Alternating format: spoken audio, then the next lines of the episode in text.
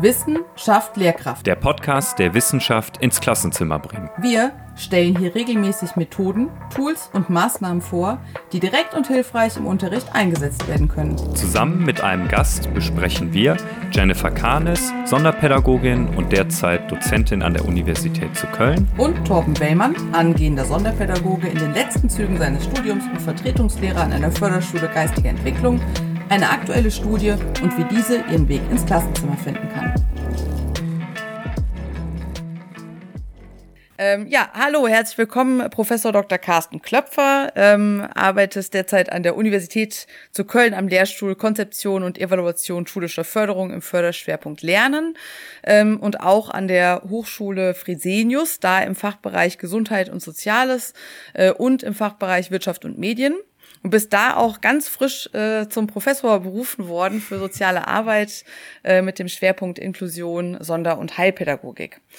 Ansonsten, ähm, was bei dir spannend äh, war zu sehen, ähm, waren irgendwie einige Tätigkeiten und Projekte, die du immer wieder mal im Ausland gemacht hast, in Südostasien, Thailand, Nepal, Kambodscha, also weit rumgereist um die Welt.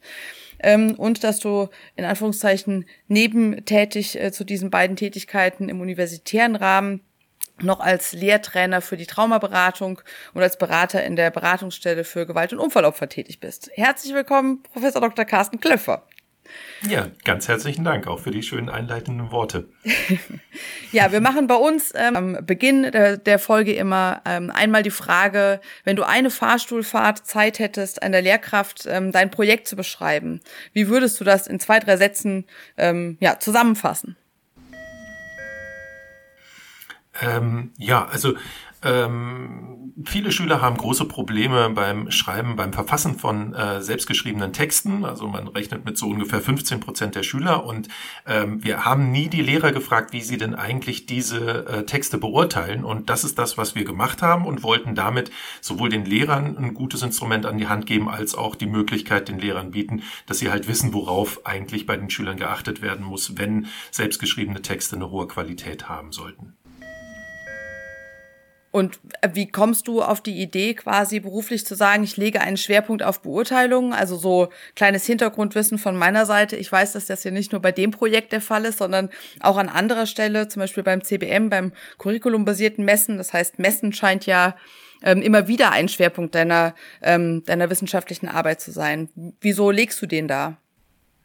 Ja, es ist natürlich eine wichtige Voraussetzung dafür, ähm, dass wir überhaupt erstmal feststellen können, was für Problematiken vorliegen. Also ähm, ich selber habe ja auch äh, soziale Arbeit studiert, hatte dann auch so ähm, das Gefühl nach dem Studium, das ist ja ein schönes allgemeinbildendes Studium, äh, wo man auch Menschen helfen kann, wo ich aber eigentlich auch gerne sehr viel mehr darüber wissen möchte, ähm, was denn eigentlich bei den Leuten die Problematik ist. Ne? Und deswegen habe ich dann noch das Studium Psychologie hinterhergeschoben, ähm, um einfach auch äh, meine Klienten besser zu verstehen. Und äh, das ist im Grunde das Gleiche, worum es auch bei dem Messen geht, nämlich dass ich, Entschuldigung, Nämlich, dass ich halt besser verstehen möchte, was für eine Problematik eigentlich vorliegt. Und das kann ich im Grunde nicht, äh, bevor ich halt nicht die Möglichkeit habe, festzustellen, wie konkret das eigentlich bei den Betroffenen aussieht. Und äh, wenn es jetzt zum Beispiel darum geht, selbstgeschriebene Texte zu beurteilen, dann gibt es da einfach noch äh, nur sehr wenige Instrumente. Und es wurde halt eigentlich auch nie zum Beispiel das Naheliegendste getan, nämlich Lehrer zu befragen, wie sie das denn eigentlich sehen.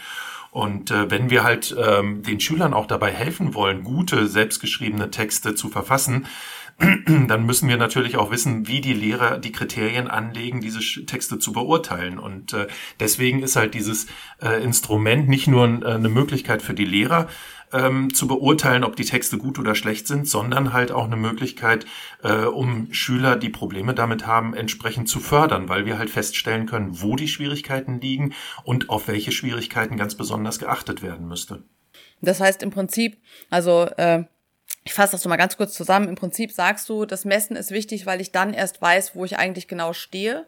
Das heißt, mhm. wir brauchen äh, die Diagnostik sehr genau und sehr fein, um danach dann auch die Förderung anschließen zu können. Das ist ja so, ist ja so das, um es in die Praxis zu tragen, was, was dahinter steht, ne?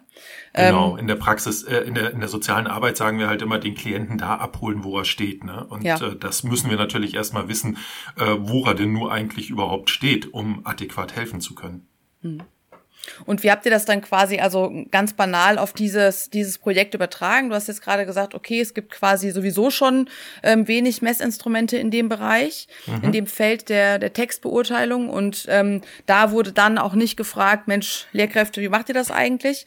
Ähm, wie seid ihr dann vorgegangen und wie habt ihr das für euer Projekt umgesetzt? Also wir haben halt äh, tatsächlich die Lehrkräfte befragt. Ne? Also wir haben uns äh, erstmal äh, haben wir natürlich haben wir festgestellt, dass es halt eine große Problematik äh, im Rahmen von Unterricht, äh, im Rahmen von äh, Schülern auch mit Lernschwierigkeiten ist. Ähm, es ist tatsächlich so, dass es wirklich viele Kinder und Jugendliche gibt, die massive Probleme haben, einen sinnvollen Text zu verfassen.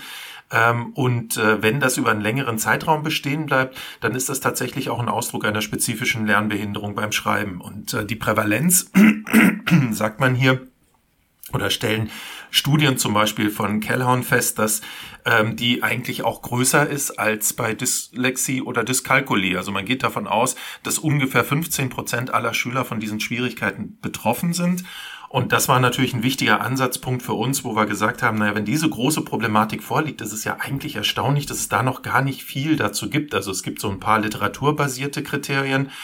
Ähm, Hayes und Flower haben ja dieses äh, bekannte Schreibmodell entwickelt, um halt einfach auch mal klar zu machen, wie hoch die Belastung da vor allen Dingen auch beim Arbeitsgedächtnis eigentlich ist.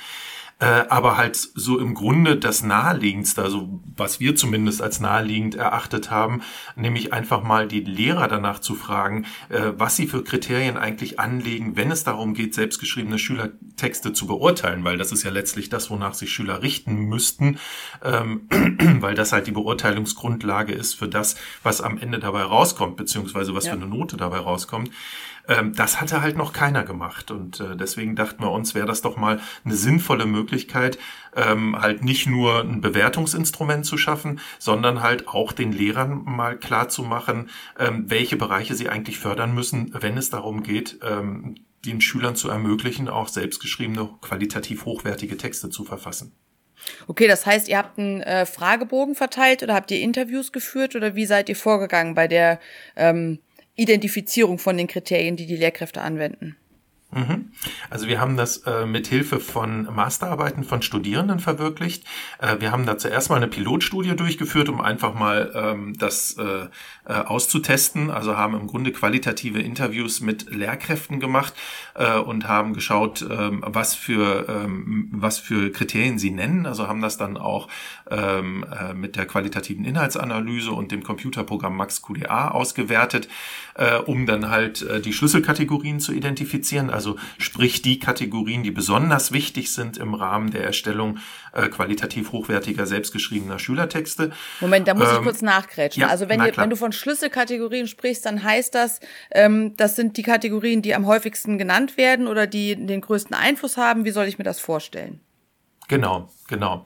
Also wir haben im Grunde qualitative, ich glaube es waren sechs damals, qualitative äh, Interviews mit, ähm, mit Lehrkräften äh, ähm, durchgeführt, wo wir sie einfach erstmal gefragt haben, was sind denn eigentlich nur die Kriterien, die ihr da anlegt? Mhm. Und ähm, äh, das haben wir dann halt im Grunde versucht äh, auszuwerten. Und Schlüsselkategorien ist tatsächlich das, was du gesagt hast, nämlich, äh, dass wir versuchen rauszufinden, was denn jetzt eigentlich die meisten von diesen Lehrkräften ähm, äh, am wichtigsten erachtet haben. Ne? Das war mhm. dann so eine Art Pilotstudie. Dann haben wir das mit drei weiteren äh, Masterarbeiten verknüpft. Äh, die, da haben wir den Lehrern dann äh, drei schlechte, drei äh, gute und drei mittlere Texte vorgelegt. Die sollten dann auf so einer 0 bis 100 Skala das äh, raten. Äh, und dann haben wir sie im Anschluss gefragt, warum habt ihr das denn so eingeschätzt? Damit haben wir im Grunde diese Pilotstudie ergänzt mit den Kriterien, haben das halt im Grunde nochmal alles zusammen in einen Topf geworfen, um dann halt auch die wichtigsten Schlüsselkategorien zu identifizieren. Äh, und dann haben wir nochmal drei Masterarbeiten äh, gehabt, die dann praktisch das evaluiert haben. Also die haben das dann im Grunde nochmal äh, mit äh, Schülern durchgeführt, äh, um zu gucken, ob die dann auch wirklich angemessen sind für, äh, für die Schüler und ob sie auch als Grundlage für ein entsprechendes Förderprogramm taugen können. Warum habt ihr oder wie habt ihr die, die Lehrkräfte ausgewählt, die jetzt daran teilgenommen haben? Waren das irgendwie, ähm, weiß ich nicht, nur Lehrkräfte aus dem Primarstufenbereich, Sek 1 Bereich oder nur Förderschulen? Gab es da irgendwelche Kriterien, warum ihr gesagt habt, das sind die Lehrkräfte, die wir jetzt an dieser Stelle befragen möchten? Also das war der Sek 1 Bereich. Ähm, wir haben das eingegrenzt auf die Klassen. Ich glaube, es war von 6 bis 9 oder sowas. Mhm. Und äh, da haben wir dann halt entsprechend an den Schulen einfach nachgefragt. Ähm, das Ganze ging ja dann insofern noch weiter äh, und ich hoffe, dass das die Qualität unseres Instrumentes nochmal sehr stark verbessert hat, als dass ich auf einer Konferenz dann den Matthias Schulden ähm, kennengelernt habe, der äh, studiert, äh, der, der ist äh, wissenschaftlicher Mitarbeiter an der Universität Oldenburg. Ähm, bei dem Clemens Hillenbrand. Äh, und ähm, der hat tatsächlich für seine Doktorarbeit im Grunde einen etwas anderen Weg gegangen, hat aber das gleiche Instrument entwickelt und zwar nur auf der Grundlage von Literaturrecherche. Und dann haben wir gedacht, das wäre ja total spannend, witzig. diese beiden ja. Sachen. Ja, das war ziemlicher Zufall. Mhm. Und dann haben wir gedacht, das wäre eine super Idee, äh, diese beiden Sachen zusammenzuschmeißen äh, und einfach äh, daraus dann hoffentlich das noch hochwertiger zu machen, weil wir haben ja im Grunde dann diese qualitativen Interviews äh, beziehungsweise Einschätzungen der Lehrkräfte gehabt und er hat das dann literaturbasiert entworfen.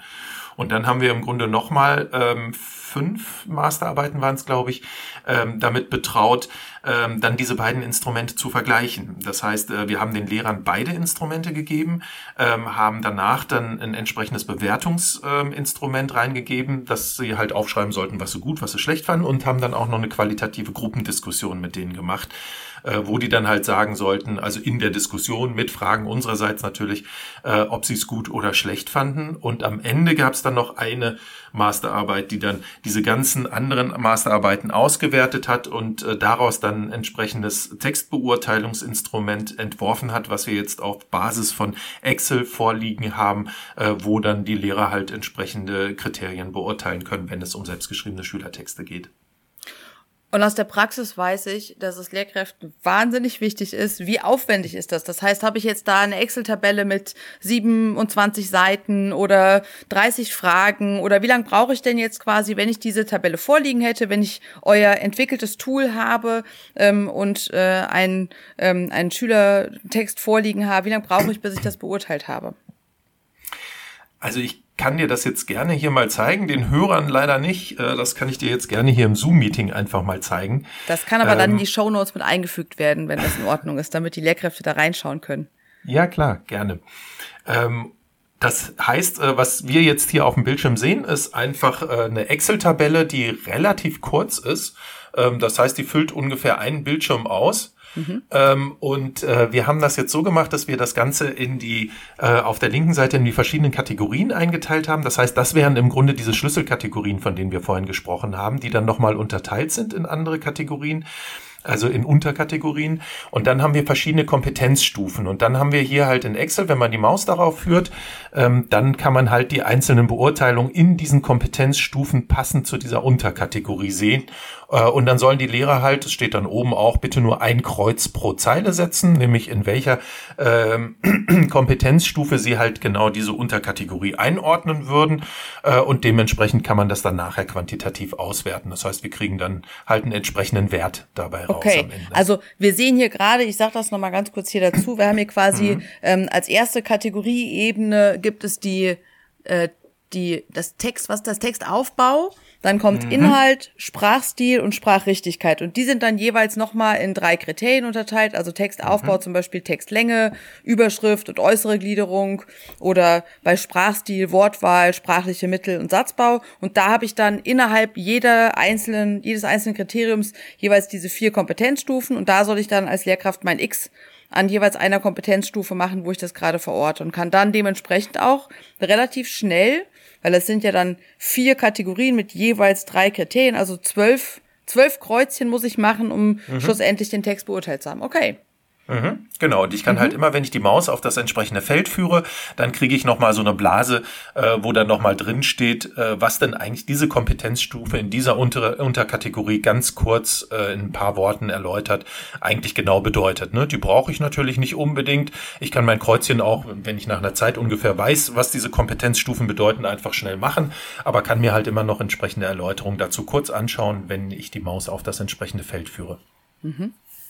Ja, cool. Das sieht äh, überschaubar und praktikabel aus. Ich finde, das ist immer so ein ganz großes Kriterium. Es ist mhm. wirklich praktikabel. Ja, also nochmal hier ähm, Verweis auf ähm, äh, die Show Notes, die dann zu dem zu dem Podcast, zu der Podcast-Folge hinzugefügt werden. Da kann man sich das dann auch noch einmal anschauen, wie das aussieht.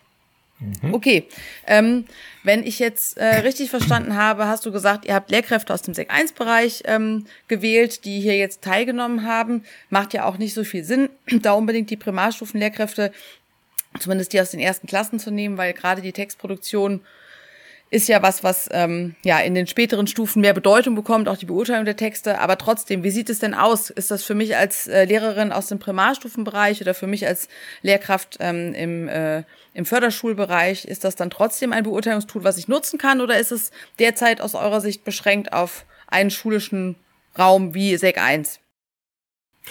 Also das Ganze äh, muss ja auch nicht unbedingt äh, nur als Beurteilungsinstrument, wo ich nachher irgendwie eine Nummer bei rauskriege, ähm, genutzt werden, sondern es kann natürlich auch einfach als Anregung äh, seitens der Lehrkräfte benutzt werden, ne? was ich vorhin auch schon in Richtung Förderprogramm angedeutet hatte. Ne? Also Förderprogramm hört sich jetzt ein bisschen hochtrabend an, aber letztendlich geht es ja vor allen Dingen darum, ähm, dass nicht nur die Schüler äh, lernen sollen, welche Kategorien besonders wichtig sind im Hinblick auf qualitativ hochwertige selbstgeschriebene Texte, sondern dass die Lehrer ja wahrscheinlich auch ganz dankbar sind, wenn sie mal so eine Handreichung äh, in Anführungsstrichen an die Hand kriegen, äh, wo sie sehen können, welche Schlüssel, Schlüsselkategorien eigentlich entscheidend sind, beziehungsweise auch von anderen Lehrkräften so beurteilt wurden, wenn es um diese Beurteilung geht. Ne? Und natürlich äh, findet das zum Beispiel im Primarstufenbereich auf einem deutlich niedrigeren Niveau statt. Äh, andererseits ist es ja auch gerade da besonders wichtig, dann auch die Schwerpunkte auf diese Bereiche zu legen, die dann halt später entscheidend für die, für die qualitative Hochwertigkeit Total. dieser Texte sind. Ja. Und äh, dementsprechend sehe ich das in der Förderschule eigentlich ganz genauso. Ne? Also da sind die ähm, Fähigkeiten natürlich sehr heterogen oft verteilt. Äh, trotzdem ist es für alle natürlich wichtig zu wissen, welche Kategorien letztendlich entscheidend sind dafür, dass dieser Text gelungen ist oder halt auch nicht. Ja, und letztlich, genau wie du es gerade gesagt hast, ist ja das Messinstrument. Ne? Du, eingangs hast du gesagt, wir müssen irgendwie da abholen, wo ähm, der Klient oder die Klientin steht äh, oder Schüler, Schülerin. Ähm, und äh, so dient ja auch das Messinstrument mit der Diagnostik eigentlich auch genau dafür zu gucken, wo ist jetzt mein Förderansatz. Ne? Und wenn ich dann eben sowas wie dieses Raster habe, in dem mhm. steht, in der Kategorie mit dem Kriterium hat äh, Schüler A Schwierigkeiten und ist auf Kompetenzstufe 1, dann kann ich dann eben auch sagen, okay, wir arbeiten an der Textlänge.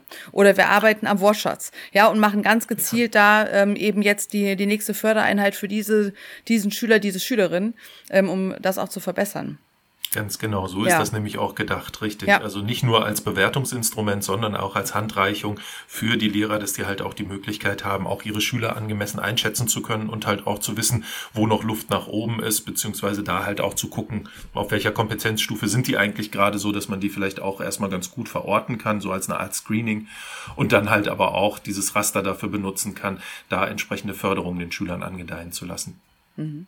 Und was haben die Lehrkräfte euch rückgemeldet? Also über die Studie selber haben die irgendwie gesagt, Mensch, äh, jetzt habe ich aber doch noch mal einen anderen Blick auf die Beurteilung meiner äh, Schüler in Texte oder war das war das denen bewusst, wie sie beurteilen? Mhm. Also es war tatsächlich ganz spannend im Hinblick auf diese beiden Instrumente, ne? weil das waren ja äh, im Grunde die letzten äh, Masterarbeiten, die wir da durchgeführt haben, beziehungsweise die Studierenden durchgeführt haben.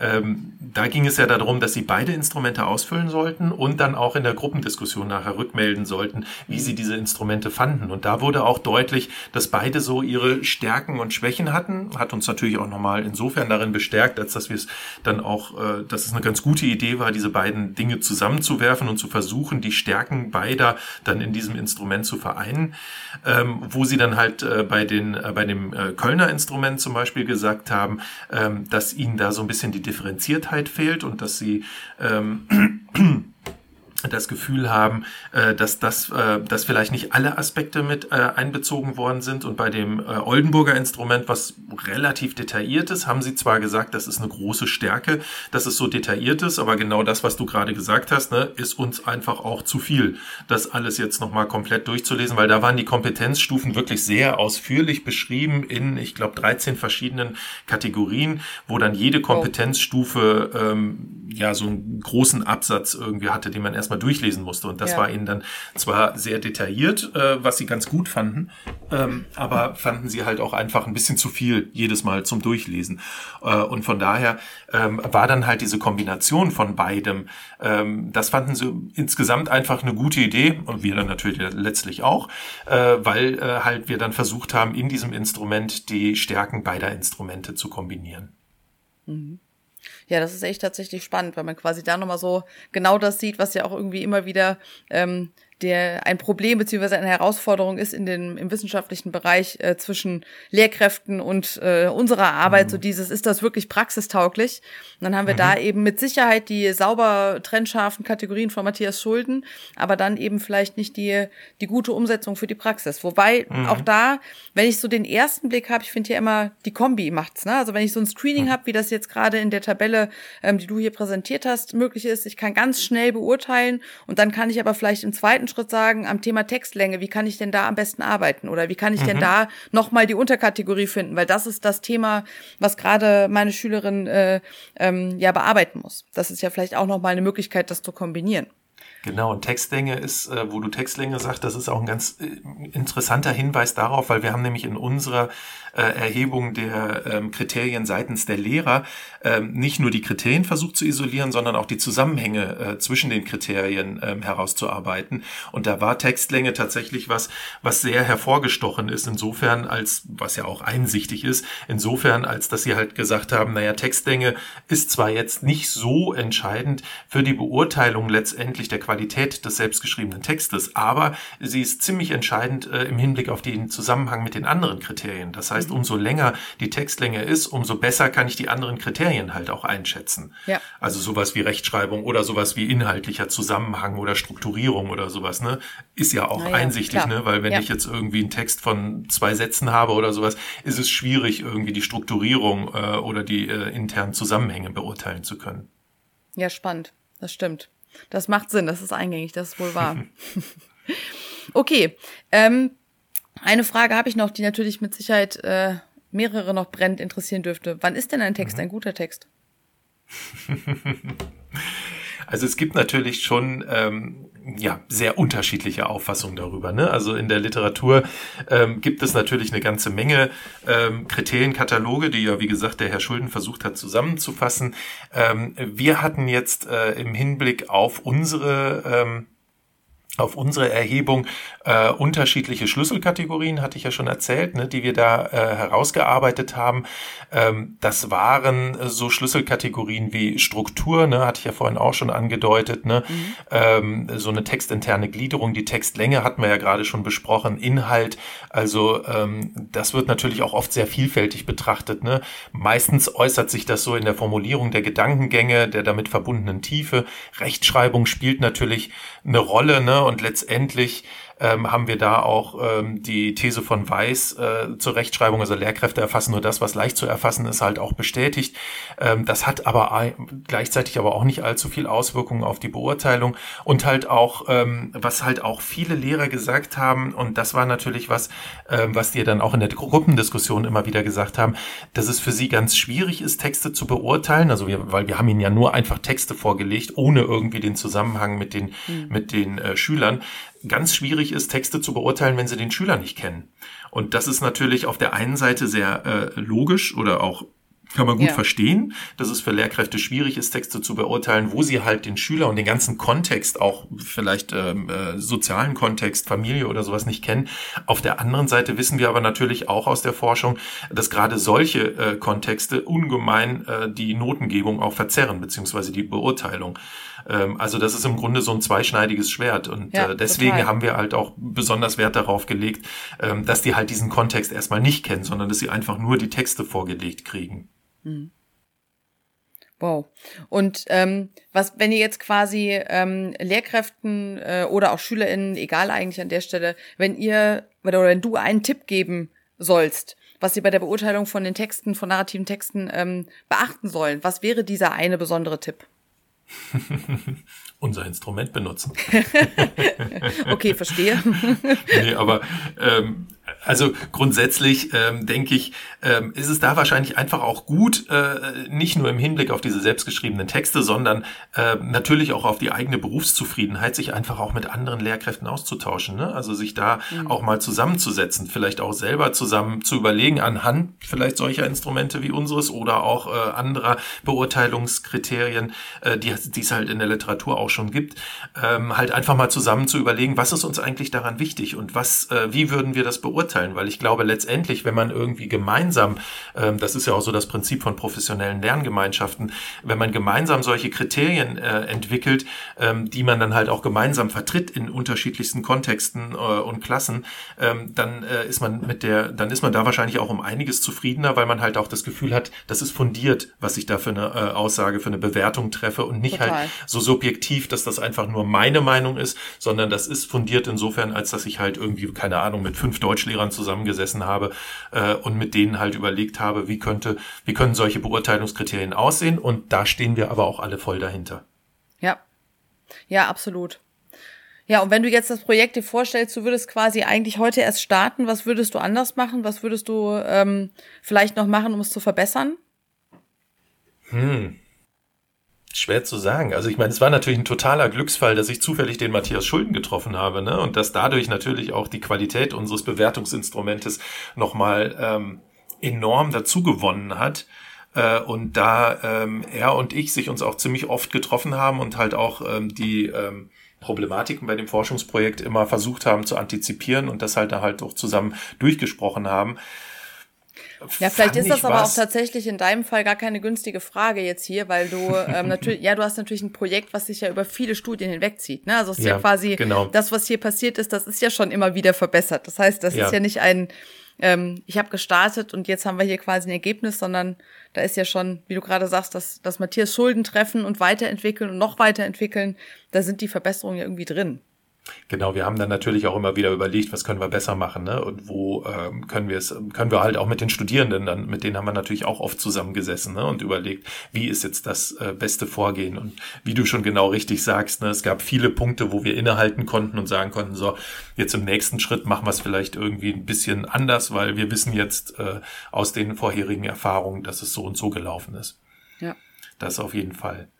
Und wenn ich jetzt als Lehrerin hier den Podcast gehört habe und sage, okay, ich möchte sofort dieses Tool anwenden, wo finde ich das? Gute Frage, leider bis jetzt noch nirgendwo. Ähm, uns ist nämlich die Elternzeit von Matthias Schulden dazwischen gekommen. Ähm, Herzlichen Glückwunsch, ja Matthias Schulden an der Stelle. Ja, das ist auch wunderschön. Ich freue mich auch sehr für ihn. äh, und äh, Corona hat die Sache natürlich auch nicht einfacher gemacht. Also es war natürlich absolut angedacht, da jetzt äh, dann auch eine Veröffentlichung dazu zu machen und das Instrument auch zu veröffentlichen. Das ist leider bis jetzt noch nicht geschehen. Also da ähm, äh, sind, wir, sind wir im Austausch, aber im Moment äh, ist er da natürlich nicht so abkömmlich. Ähm, das sei ihm ja auch mehr als gegönnt. Äh, aber von daher muss ich Sie da leider noch vertrösten. Ähm, wenn Sie da noch irgendwie weitere Informationen äh, haben wollen, und ich müsste auch mit, mit dem Matthias Schuldner mal darüber sprechen, wie viel wir davon halt auch schon ähm, dann äh, bekannt geben dürfen, beziehungsweise auch rausgeben dürfen, können Sie mich aber auf jeden Fall erstmal auch unter meiner äh, Uni Köln äh, E-Mail-Adresse anschreiben. Dann kommen die auf jeden Fall auch schon noch in die Show Notes rein. Das heißt, da gibt's quasi eine Möglichkeit, in Kontakt zu treten für mhm. die Leute, die sagen, oha, das will ich jetzt aber sofort mal antesten. Mhm. Okay, und dann Sehr haben gerne. wir am äh, gegen Ende unseres Podcasts immer noch äh, so ein, zwei Fragen, die aus dem Bereich Out of the Box kommen. Ähm, und zwar zum einen, also nicht mehr zu unserem Projekt, was wir uns hier durch angeschaut haben. Ähm, mhm. und zwar zum einen, was ist so ein Projekt, was du als nächstes gerne angehen möchtest? Ein wissenschaftliches gerne. Also wir sind ja gerade dabei, hm, weil wir ja äh, am Förderschwerpunkt Lernen sind, äh, uns den Zusammenhang zwischen äh, Schülern mit Lernschwierigkeiten und äh, Sport anzuschauen. Also ähm, weil wir Sport als eine tolle Möglichkeit ansehen, Schüler mit Lernschwierigkeiten halt auch in soziale Kontexte einzubinden äh, und das halt auch häufig noch viel zu wenig genutzt wird. Mhm, wir haben da eine äh, Einzelfallstudie auch veröffentlicht. Ähm, da geht es vor allen Dingen auch um diese Methode der Kasuistik, also der Einzelfallberichte, die auch in der Sonderpädagogik bis dato eigentlich gar nicht beackert wird, erstaunlicherweise, obwohl sie auch eine gute Möglichkeit bietet und da vielleicht auch nochmal der Rückgriff auf solche Bewertungen Bewertungsinstrumente eine gute Möglichkeit bietet, anhand von Praxisbeispielen äh, aufzuzeigen, wie es ganz konkret äh, in die Praxis übertragbar ist, weil daran krankt ja unser Fachbereich sehr, sehr stark, diese Praxis-Wissenschaftsvernetzung, äh, ähm, wo wir halt einen ganz, ganz großen Graben dazwischen haben, den wir absolut überwinden müssen, äh, weil es ja wir entwickeln tolle Sachen bei uns an der Uni, äh, hat, findet dann halt bloß oft nicht so Einklang in die Praxis und das ist natürlich jammer, jammer schade.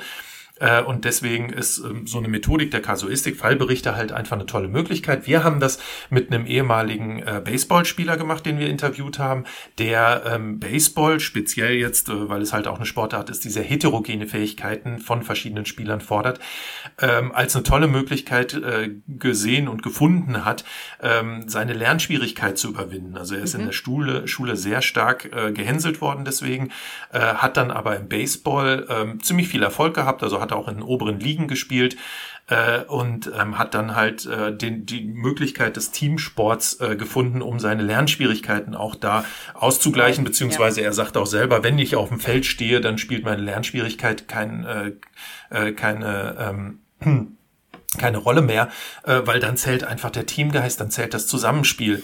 Äh, und deswegen äh, sind wir da dran mit äh, Fußballvereinen, auch mit einem Baseballverein in Bonn, ähm, da halt Kooperationen zu entwickeln, um Forschungsprojekte in diese Richtung voranzutreiben. Ja, cool, das klingt auch sehr spannend. Dann gibt es dich demnächst nochmal im Interview, vermute ich. sehr gerne. okay, ähm, dann würde ich sagen, vielen, vielen lieben Dank für ähm, die Zeit, die du dir genommen hast und für den Einblick in deine Forschungsarbeit rund um die Beurteilungskriterien von Schülertexten. Vielen, vielen lieben Dank. Vielen Dank für die spannenden Fragen.